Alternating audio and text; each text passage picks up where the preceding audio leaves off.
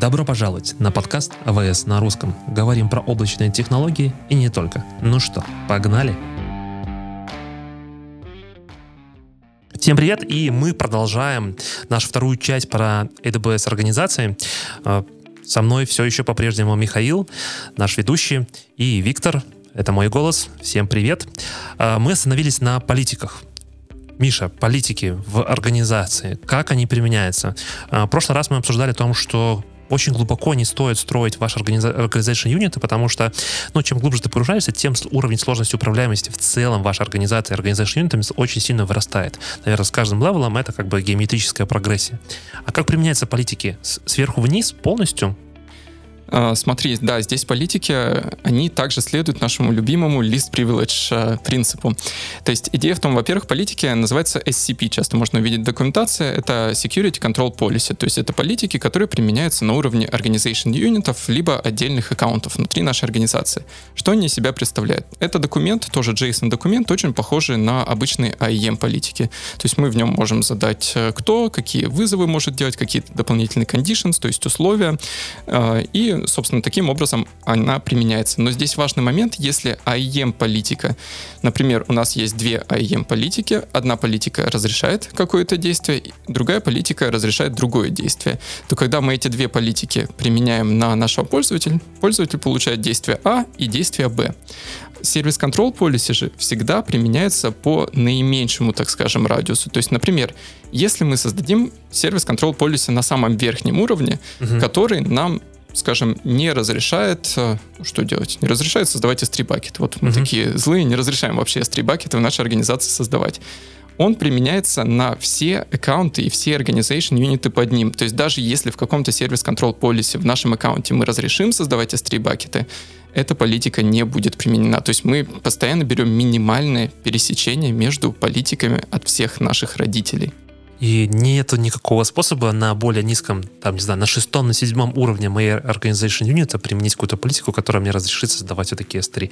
Я должен пойти на самый верх и с самого верха все-таки убрать это ограничение и, и потом уже дальше там на всех остальных их выставлять. Если мне, там, не знаю, на шестом уровне мне нужно все-таки разрешить создание S3 бакета. Абсолютно верно, именно так. И я здесь еще даже подчеркну, это касается не только ограничений, потому что deny политики, они всегда у нас имеют приоритет перед allow политиками. То есть запреты, они имеют приоритет перед разрешениями. Это также касается IEM политик. То есть здесь ничего другого нет.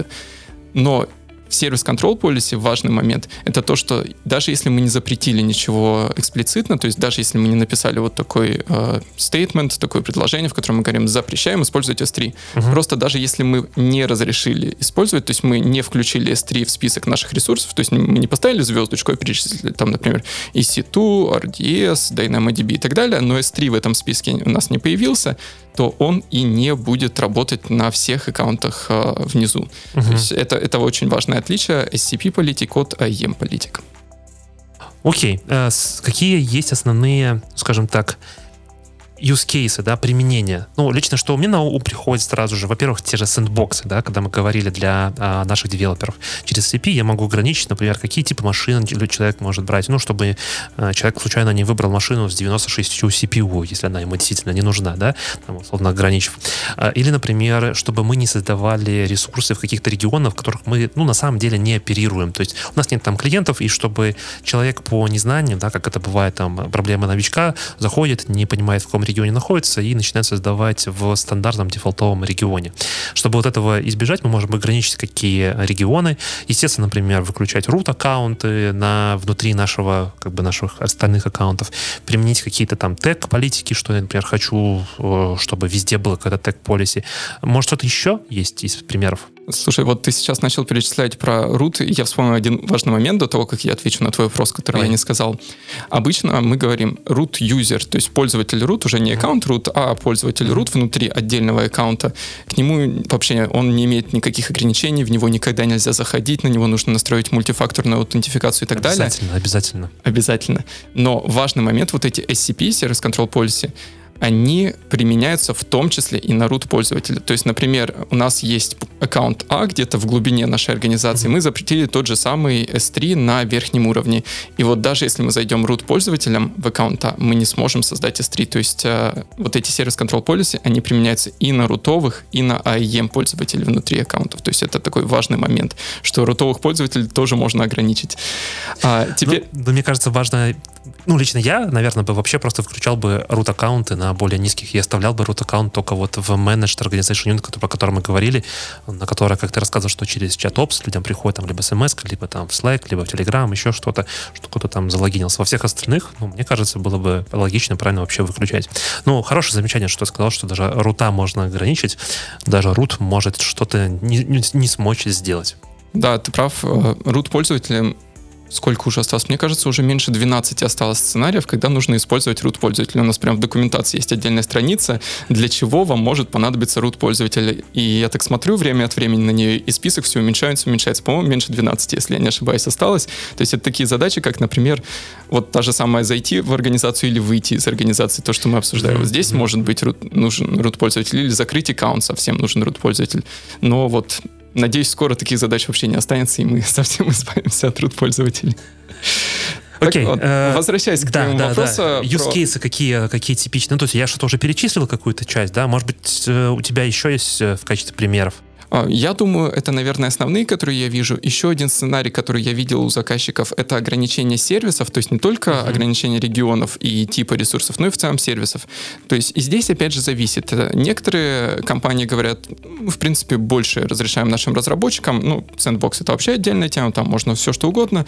Но в целом, если они видят, что вот новый сервис AWS выпустил и имеет смысл его использовать, они прям сразу могут его вывести в продакшн. Другие же компании говорят, ну, у нас есть сервисы, которые мы не хотели бы использовать в продакшене, например, потому что ну, мы считаем, что они достаточно дорого стоят и нашей mm-hmm. организации не нужны. То есть так называемый блок-лист, mm-hmm. то есть список сервисов, которые мы эксплицитно запрещаем. А есть компании с такими наиболее суровыми политиками безопасности, которые говорят, можно использовать только те сервисы, которые мы разрешили. И то есть по умолчанию есть, не знаю, EC2, S3, RDS, а все остальное приходите к нам, мы получайте обсудим, approve. посмотрим, да, получайте approve, и тогда мы разрешим. Вот это еще один сценарий. Ну и в принципе SCP, они также используются для для того, чтобы как-то ограничить аккаунты с точки зрения каких-то compliance фреймворков. Uh-huh. То есть, когда нам нужно пройти аудит, и нам нужно показать нашим аудиторам то, что мы действительно настроили какие-то рамки, какие-то ограничения, опять же, вот в том же PCI DSS, о котором мы говорили, если мы храним данные картхолдеров, данные плательщиков, э, то нам, возможно, потребуется как-то эти аккаунты ограничить. Опять же, для этого один из способов — это SCP. Угу. Ну, как бы SCP это не только не единственный сервис, который позволяет, ну, или там подход, который позволяет э, внедрять какие-то правила безопасности. Есть же и другие сервисы, да, которые, мне кажется, очень логично внедрять именно на уровне организации. Такие как э, Duty, про который мы говорили в одном из э, новостных выпусках, Amazon Massey, IAM Access Analyzer, Firewall Manager, AWS Config, все вот это вот, да, я так понимаю, чаще всего тоже они, ну, не то, что имеет смысл в них, да, но больше value они приносят именно, когда мы их внедряем на уровне всей организации. Да, и здесь я еще хочу упомянуть э, дополнительно, это инспектор, который мы обсуждали а, с тобой, Сашей, когда говорили про э, announcement reInvent, то есть mm-hmm. то, что, то, что мы объявили на reInvent, он же у нас тоже теперь с организациями интегрируется, который позволяет сканировать наши контейнеры и виртуальные машины EC2 на предмет различных уязвимостей. И ты абсолютно правильно говоришь. У нас есть сервисы, у нас есть security сервисы, которые мы, скорее всего, захотим настроить в рамках всей организации. Uh-huh. Один из подходов это, безусловно, зайти в каждый аккаунт и настроить их по отдельности. Но мы тогда возвращаемся к проблеме, которую мы обсуждали в прошлом эпизоде, а как всем этим управлять, как нам централизованно uh-huh. настроить политики. Поэтому обычно, что мы делаем, это большинство из сервисов AWS, и их количество становится все больше и больше, интегрируется с организациями. Это значит, что мы их можем настроить один раз в одном аккаунте, uh-huh. и после этого распространить эти политики на все наши аккаунты. Но здесь мы опять же возвращаемся к тому, что мы обсуждали в прошлый раз. А какой аккаунт это будет? Если это менеджмент аккаунт по умолчанию, то есть рутовый аккаунт нашей организации, организации, то это получается наш CISO должен постоянно заходить, ну или не CISO, или security инженеры, которые у нас есть, инженеры по безопасности, должны заходить в этот рутовый аккаунт и постоянно смотреть, настраивать и так далее. Поэтому что мы сделали в AWS? С недавних пор мы начали внедрять такую штуку, как delegated администратор, то есть делегированный администратор, когда мы можем один раз зайти в рутовый аккаунт и сказать, что для сервиса GuardDuty uh-huh. у нас администратор не рутовый аккаунт, а какой-то другой аккаунт. Обычно он как раз находится в security OU, про который мы говорили. Uh-huh, uh-huh. И после этого внутри вот этого security OU у нас э, инженер по безопасности постоянно заходит и настраивает вот эти самые security сервисы. Я правильно понял, что я как администратор, ну, условно, я там самый главный, у меня больше всего прав, я там рут какой-то, да, я говорю о том, что вот твой пользователь, там, Михаил, пользователь, имеет право теперь конфигурировать CardDuty. А, не совсем. То есть там конфигурация идет не на пользователя, а на определенный аккаунт. То есть мы говорим, а, например, а, у нас... аккаунт, весь аккаунт. Угу, да, окей, да, да. То есть окей. у нас, например, по умолчанию наш рутовый аккаунт это там раз, два, три, четыре, пять, шесть, семь, восемь, девять, ноль, например, uh-huh. а мы говорим, что теперь управлять нашим security сервисом, и для каждого сервиса это настраивается отдельно, uh-huh. будет аккаунт 1.1.1.1.1, например, который у нас находится в нашем security OU. И затем уже внутри этого аккаунта, в зависимости от привилегий пользователей, они могут настроить на всю организацию. Окей, окей, окей. Я так понимаю, это работает для всего то, что я перечислял, да? GuardDuty, Access Analyzer, Firewall, Inspector, Config, то есть все вот это вот можно применить. А, в принципе, да, большинство из этих сервисов, то есть я думаю, что не все сервисы AWS поддерживают а, такой делегированного администратора, поэтому вот прямо сейчас сказать, что все okay, сервисы okay, это okay, делают, хорошо, хорошо, я, пожалуй, не буду. Мы приведем ссылку на документацию, у нас прям uh-huh. в документации по организациям есть отдельная страница, как каждый сервис интегрируется с организацией, но вот количество их становится все больше и больше. Ну и основные сервисы, вот тот же GuardDuty, CloudTrail и так далее, они действительно такую функциональность имеют.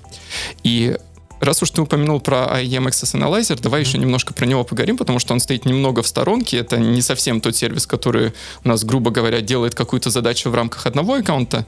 Чаще этот сервис используется на всей нашей организации. И для чего он используется? Для того, чтобы посмотреть, а у кого извне нашей организации есть к ней доступ. Потому что, как мы говорили, между аккаунтами можно настраивать политики доступа, когда один аккаунт может зайти в другой аккаунт. Uh-huh, uh-huh. И теоретически это можно даже сделать без организации. То есть мы можем взять абсолютно случайный аккаунт и разрешить ему выполнять uh-huh. какое-то действие в нашем аккаунте.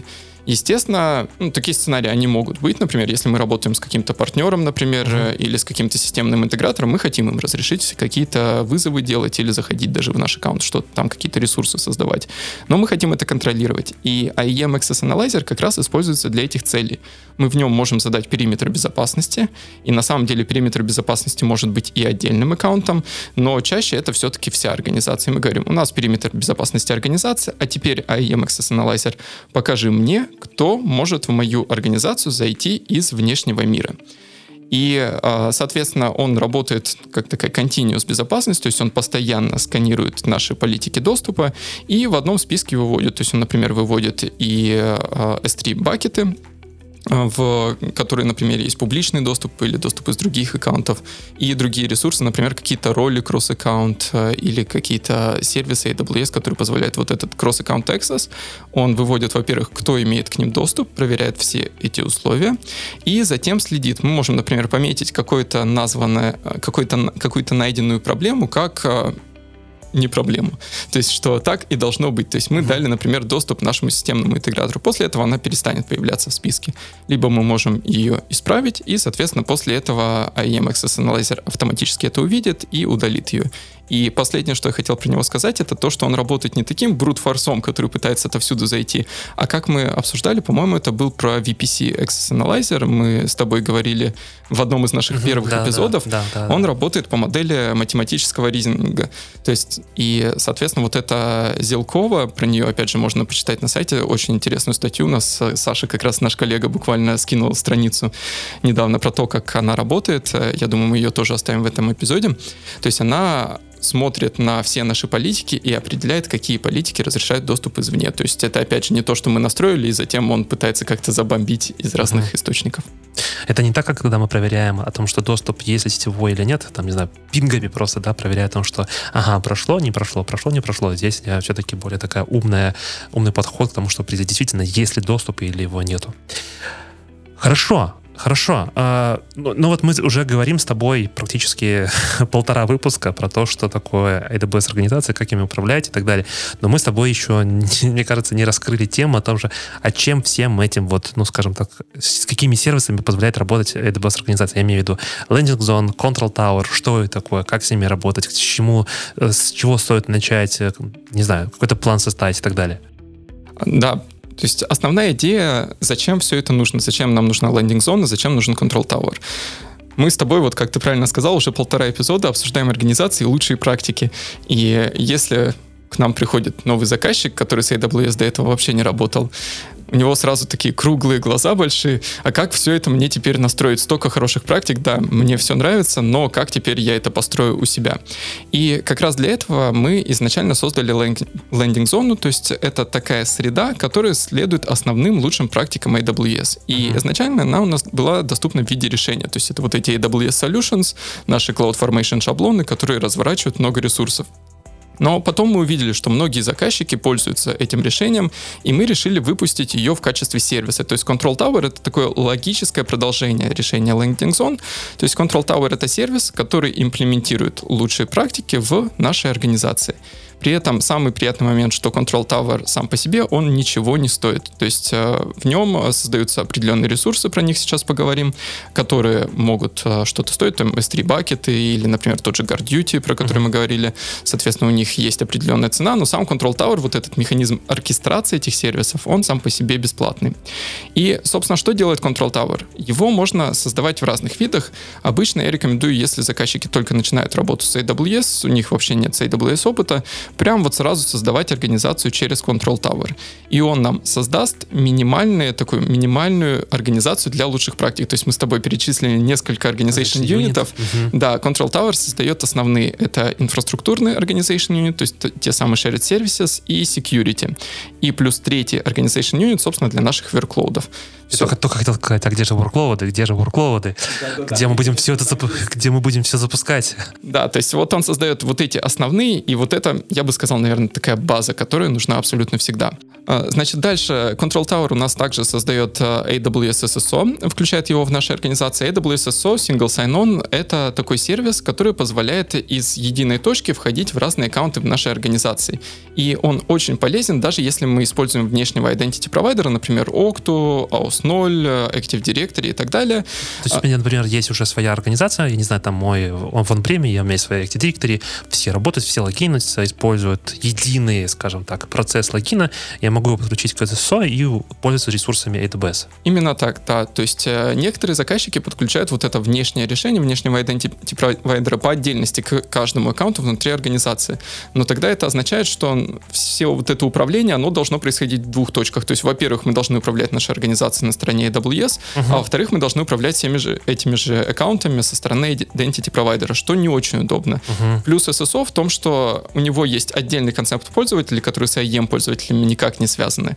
И для каждого пользователя SSO мы можем выдавать доступ только к определенному количеству аккаунтов AWS. И про IE мы вообще забываем думать. SSO всем этим за нас управляет.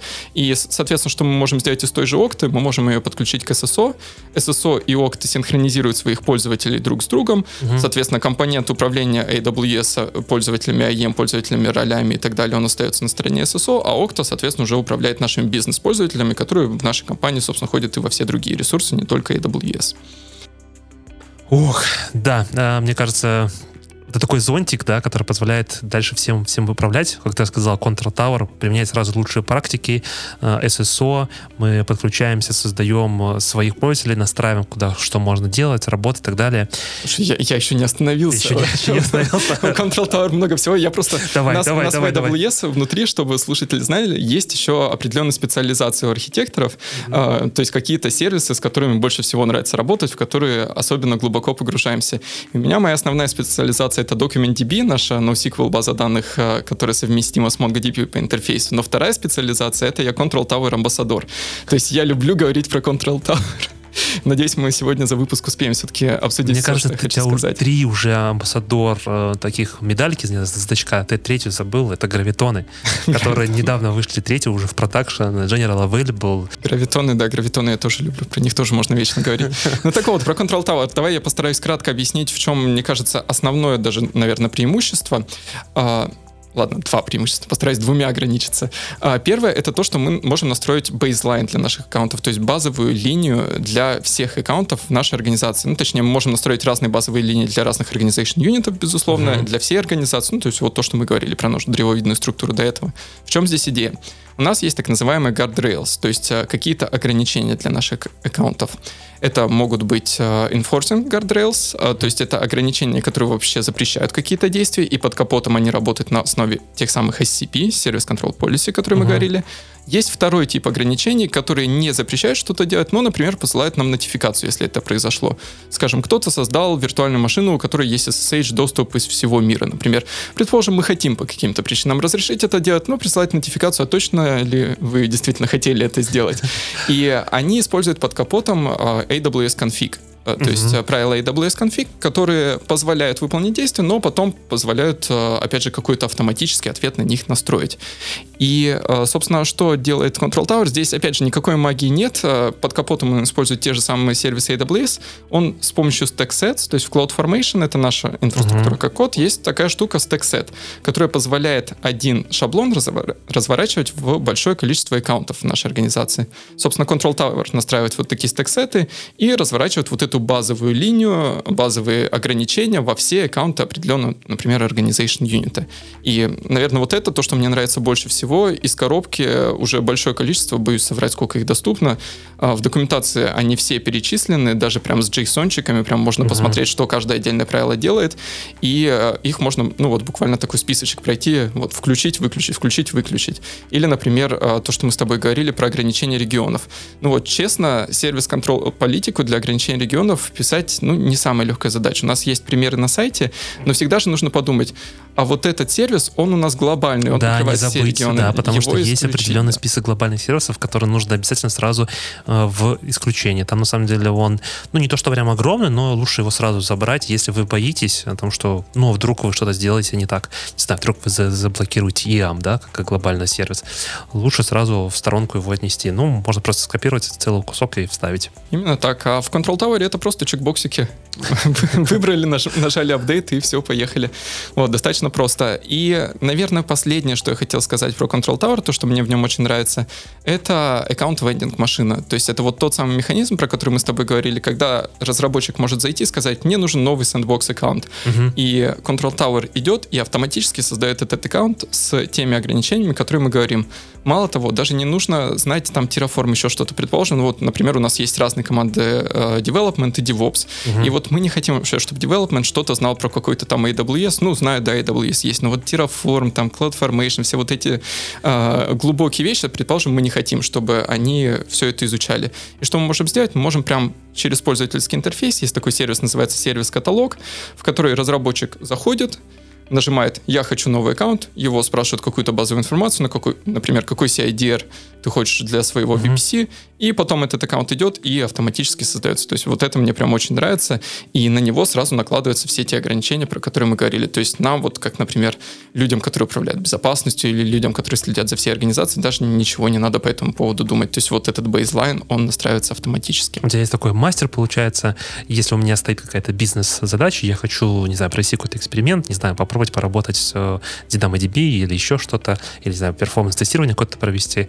я просто накликиваю то, что мне нужно создать, там мне нужно создать VPC, VPC должен быть там с интернетом, без интернета, да, например, и так далее, и так далее, какое-то количество сабнетов, допустим, да, вот таким мастером пройдя, получается, я отправляю, а под капотом уже запускается там инфраструктура S-код, некий, да, про который я даже не думаю, не буду сам писать, потому что, ну, во-первых, для сэндбокса, наверное, его и нет смысла особо будет писать. Я попробовал, дальше как бы это все удалилось.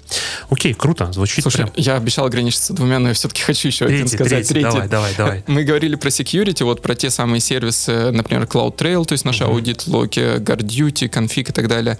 И здесь Control Tower тоже нам позволяет облегчить эту задачу. И вот в те централизованные аудит-аккаунты, security-аккаунты, про которые мы говорили, Мгм. он настраивают в них централизованный сбор логов. То есть CloudTrail логи у нас стекаются в один аккаунт. Единственный, логи. ты имеешь в виду CloudTrail, по итогу получается в единый аккаунт, AWS аккаунт, в единый S3 баки сливаются все вместе. Да, да. Mm. А так. потом, потом я могу Афиной уже смотреть, что где происходило, и так далее, и так далее, по всей своей организации в едином месте. Абсолютно. Круто, круто. Мне прям, прям нравится. Здорово.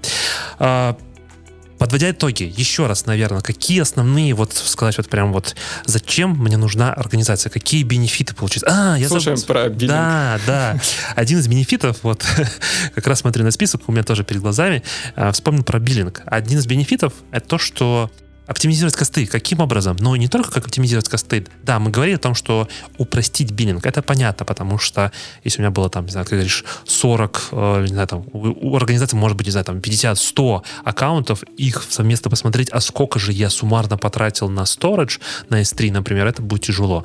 Э, такой общий биллинг понятно. А как я могу оптимизировать косты, когда у меня организация?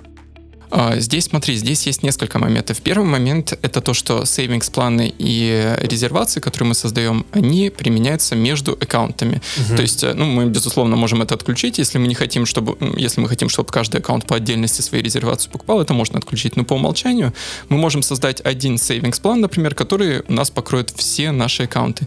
И в чем здесь плюс? Например, у нас может быть такое, что в каком-то аккаунте у нас нагрузки с пиками, то есть, скажем, днем э, куда-то высоко вырастает, ночью падает, и так далее.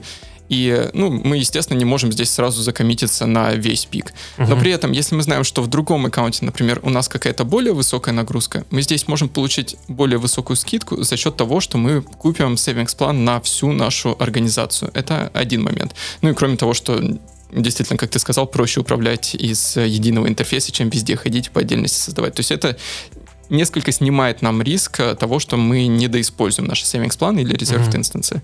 Второй момент — это то, что некоторые сервисы AWS, у них идет биллинг такими тирами. То есть, грубо говоря, чем больше ты используешь, тем меньше ты платишь за каждую единицу этого сервиса.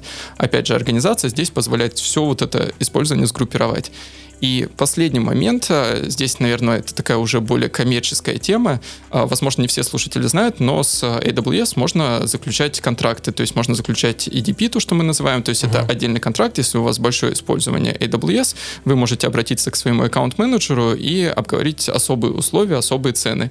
И, естественно, чем больше затраты, тем а, приятнее будут цены, тем больше будут скидки. И, соответственно, за счет организации, за счет того, что у нас, опять же, использование из многих аккаунтов стекается в один, можно заключить вот такой EDP. То и есть, если, если так засуммировать, получается, за счет объема мы получаем, во-первых, большую скидку, во-вторых, мы переходим на следующий уровень, ну, например, по той же сети, по трафику, да, чем больше ты используешь там, или там больше у тебя сториджа, тем меньше ты платишь за каждый следующий гигабайт, условно.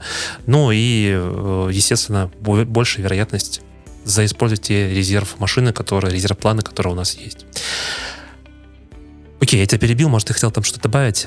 Да, я хотел сказать, что я думаю, не все заказчики знают, не все наши слушатели знают про вот эту программу, Enterprise программу. Возможно, кто-то даже не знает, что у них есть аккаунт-менеджер, отдельный человек, который за них отвечает со стороны AWS. И если вы не знаете, если вы хотите с нами пообщаться, узнать подробнее о всех наших программах, а, то можно зайти на сайт AWS, там справа сверху есть кнопочка Contact Us. А, в русскоязычном интерфейсе она называется «Свяжитесь с нами». Можно ее нажать, и мы с радостью с вами пообщаемся и расскажем подробнее все, все наши программы и как мы можем сделать вашу жизнь лучше. Хорошо, вот мы как бы я начал так, типа, давай подведем итоги, поговорим еще раз про все-таки основные а, бенефиты, да, которые нам предлагает AWS организация, и так мы резко перескочили на биллинг. А что же еще основное? Ну, во-первых, э, то, что, как мы обсудили, разные команды могут работать в разных аккаунтах и не мешаться друг другу. То есть mm-hmm. они могут... Независимо. Независимо, да. То есть они могут э, быстрее выпускать свой продукт, быстрее проводить какие-то эксперименты, выкатывать какие-то новые инновационные решения и так далее. Второе — это ограничения безопасности. Угу. Даже надо было первым сказать, мы же любим безопасность, у нас все-таки номер один. Да, задача. Вот. Угу. А, собственно, безопасность, то есть, как мы сказали, нам не нужно везде ограничивать по максимуму безопасность, а, то есть мы можем быть такими гибкими в нашей безопасности, то есть в тех аккаунтах, а, которые подходят, попадают по требованию аудита, мы можем назначать более строгие политики безопасности, в каких-то экспериментационных аккаунтах, наоборот, более слабые политики, более открытые. А дальше это, собственно, биллинг, то, что мы говорили. То есть угу. мы с тобой упомянули, во-первых, а, различные программы, которые у нас есть, а, собственно, экономию масштабов. Но, опять же, в том числе это важный момент, это аллокация затрат. Опять же, когда мы говорили в одном из первых эпизодов про оптимизацию затрат, мы сказали, что тегирование и аллокация затрат — это одно из просто вот таких прям number one, то, что нужно делать с самого начала, чтобы понимать, на что мы вообще тратим деньги в нашей, в нашей юнит-экономике. И а, как раз теги — это, безусловно, хорошо, но когда у нас верклоуды, когда у нас рабочие нагрузки распределены по аккаунтам, это позволяет вот такое дополнительное измерение внедрить в наш контроль а, затрат. А, слушай, ну вот мне кажется, эти три причины, наверное, основные, которые я вижу для использования организации. Скажи с твоей точки зрения, что... Смотри, мне кажется, что самое первое, самое важное, да, ну как бы про безопасность 100% вообще как бы нет вопросов. Но мне бы, я бы еще сказал о том, что э, есть общие визибилити, да, то есть я понимаю, вижу о том, какие у меня аккаунты, где и чего, то есть какой-то общий такой э, пульт управления, контроля за всем, всей моей организацией. Если это будет все в отдельной части лежать, это точно так же, как с биллингом. Да? Мы можем действительно управлять биллингом, соединять это вместе, потом смотреть, но это будет очень долго и тяжело. Ты говорил там про безопасность, но дальше можно точно так же применять и другие остальные политики, э, полиси, да, например, с теми же тегированиями, опять то, что ты подчеркивал. Мне кажется, это тоже очень важно. Э, централизованный провижник новых аккаунтов. Мы не мешаемся друг другу, не толкаемся плечами. Э, то, что ты подчеркивал, о том, что сэндбоксы создали, например, провели свои какие-то эксперименты и так далее. Ну и все в целом, да. Что еще я себе записал, это, конечно, то, что мы шарим ресурсы какие-то, да, есть какие-то вещи, которые э, применяются там для всей организации, э, для не смысла их создавать в каждую, да, там, не знаю, например, Redshift какой-нибудь большой кластер, может быть, имеет смысл его шарить между всеми какими-то, или там частью каких-то аккаунтов, это тоже позволит сэкономить какой-то ресурс и так далее. Э, я вижу, на самом деле, очень много бенефитов от организации, и если начинаете свое путешествие в AWS, у вас уже есть какая-то идея вашего продукта, стартапа и так далее, а, сразу подумайте, а может быть действительно создать какую-то организацию, минимальная там, как бы за организацию юнита вы же ничего не платите, Абсолютно так. Сама организация, organization юниты ничего не стоит. Да, то есть, ну, у вас будет уже какое-то центральное управление, но если вдруг вы начнете расти, то уже этот базис весь будет, и скорость дальше роста, она будет только увеличиваться, а не замедляться с временем, когда вы начинаете все, все больше и больше. Так, наверное, на этом заканчивать. Если мы на что-то еще не ответили или еще что-то не покрыли, пишите, пожалуйста, в комментариях под этим постом. Я всегда публикую посты о выпусках новых подкастов в LinkedIn, в телеграм-каналах. Буду очень рад вашему фидбэку. Опять же, возможно, какая-то идея по поводу новой темы. Будем очень рады услышать от вас, о чем же вы хотите услышать в следующих эпизодах нашего подкаста. Спасибо большое, что были вместе с нами. И с вами был Виктор. И Михаил. Спасибо. Пока-пока. Всем пока.